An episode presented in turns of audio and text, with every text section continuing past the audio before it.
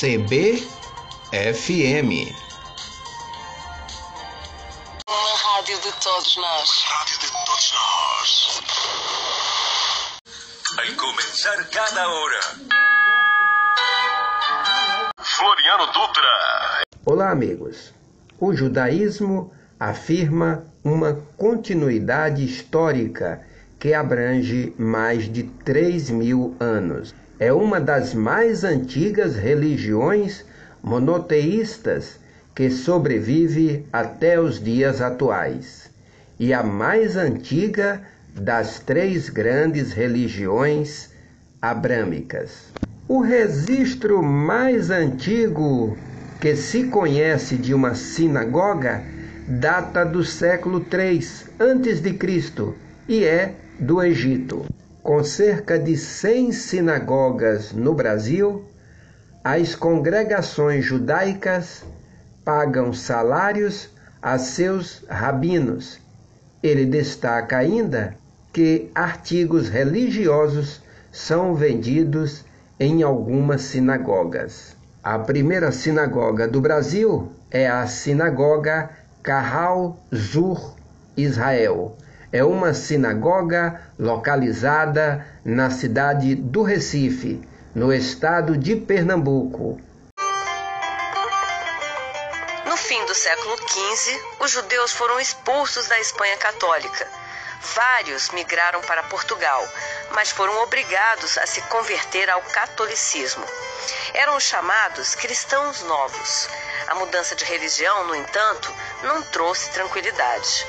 A partir de 1536, a Inquisição Portuguesa passou a perseguir e a fiscalizar as atividades dos cristãos novos. No fim do século XVI, parte desse grupo migrou para a Holanda, que tinha se livrado do domínio espanhol e era um país protestante, onde havia mais tolerância aos judeus.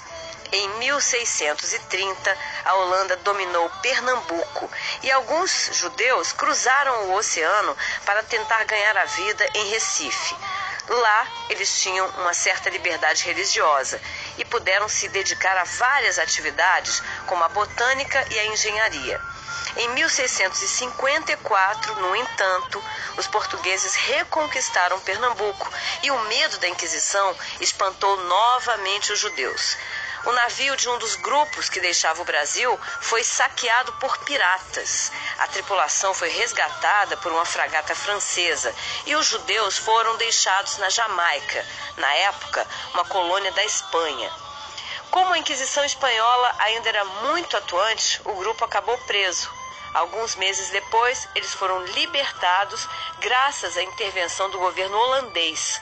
Sem recursos para custear uma viagem para a Holanda, 23 judeus, incluindo pessoas nascidas no Brasil, seguiram para o domínio holandês mais próximo, a colônia de Nova Amsterdã. Lá, eles ajudaram a fundar as bases de uma das cidades mais poderosas do mundo.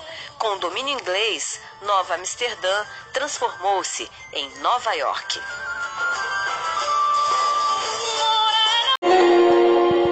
Uma das tefilotes mais importantes que nós fazemos todos os dias é o Modeani. Modeani Lefanerra, que nós falamos logo ao acordar. Só que essa reza, que é uma frase curta, ela foge de todas as regras das rezas em geral. Nós sabemos pela lei judaica que uma pessoa que vai rezar, ele não pode rezar se ele está, por exemplo, com vontade de ir no banheiro, não lavou o rosto, ou se ele ainda não lavou a boca, certo? Tem, tudo tem que ser uma preparação para poder falar com Deus. A única reza que ela passa por cima de todas essas regras é o Modéani. Modéani nós falamos deitado na cama, apenas abrimos os olhos e a gente pode falar o Modéani. Deve falar o Modéani, pega uma kippah, ou pega o lençol, o travesseiro, bota na cabeça e fala o Modéani Lefaner. O Shem Tov diz que Modéani é uma reza tão poderosa, tão elevada, que não existe nenhuma impurificação, nenhuma tomada do mundo capaz de estragar o nosso Modéani. Diz o Baal Tov que quando o Yehudi começa o dia dele agradecendo, isso não tem coisa melhor para a vida. Não existe contraindicação. Nunca você agradecer por alguém ou por alguma coisa vai ter um efeito colateral negativo. Nada, não tem nada desse mundo que possa dizer eu me dei mal porque eu agradeci, eu me dei mal porque eu fui bem educado. Que a gente fala mode anilefanerra, agradeço eu perante Deus, Mele, Haive Kayam, rei vivo existente, Shehezar Tabinishmati Behemla, que devolveu para mim a minha alma com misericórdia, Rabai Munaterra, grande a minha frente. A frase em hebraico ficaria mais correta pela gramática se a gente falasse animode. Eu agradeço a Deus. Mas a gente fala o contrário. Mode ani, agradeço eu. Explicam Chachamim um outro segredo muito importante para o sucesso na vida é você não começar o dia com a palavra eu.